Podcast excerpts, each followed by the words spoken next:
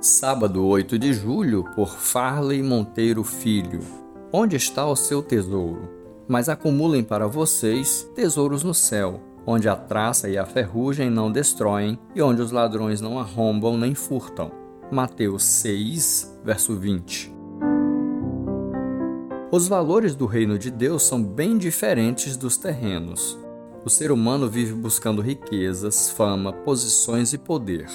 Cristo, por outro lado, ensina-nos que no reino o maior é o que serve, que a glória é do Pai e que a nossa vida é como neblina. Por isso, é preciso correr atrás do que vale a pena. Caso contrário, terminaremos correndo atrás do vento.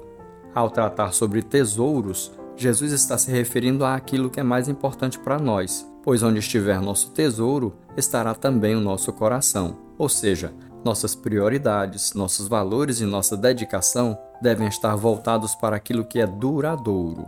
Nosso coração precisa estar naquilo que ninguém pode tirar de nós. Precisamos manter nosso padrão e pensamento nas coisas que vêm de Deus, naquilo que é eterno, pois isso não nos pode ser tirado. Se nossa preocupação, porém, volta-se apenas para o que é passageiro, caímos no perigo de viver uma vida vazia. Nossa confiança não pode estar depositada no dinheiro ou em nossas posses, pois não sabemos quanto isso durará.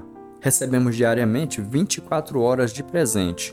O que semeamos durante esse período pode se limitar ao aqui e agora, ou ecoar pela eternidade. Em qual deles você prefere ocupar seus dons, atenção e dedicação?